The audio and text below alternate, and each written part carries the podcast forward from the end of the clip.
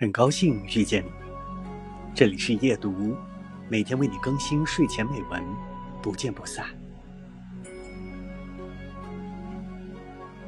在这个高山村庄的房间，他做了一个梦，与慈诚走过树影深幽的山道，两旁古树参天，黑影重重，青苔湿滑，月光如水，落叶。踩上去，发出细微碎裂声。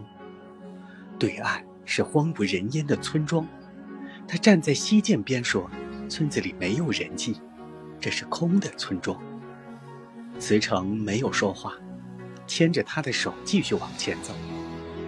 夜雾升起，尽头是一座圆拱形古老石桥。他们停下来，并肩站立，看着这座桥。对岸。有古寺，黑暗中传来钟声，浑厚而清明，仿佛震碎心念。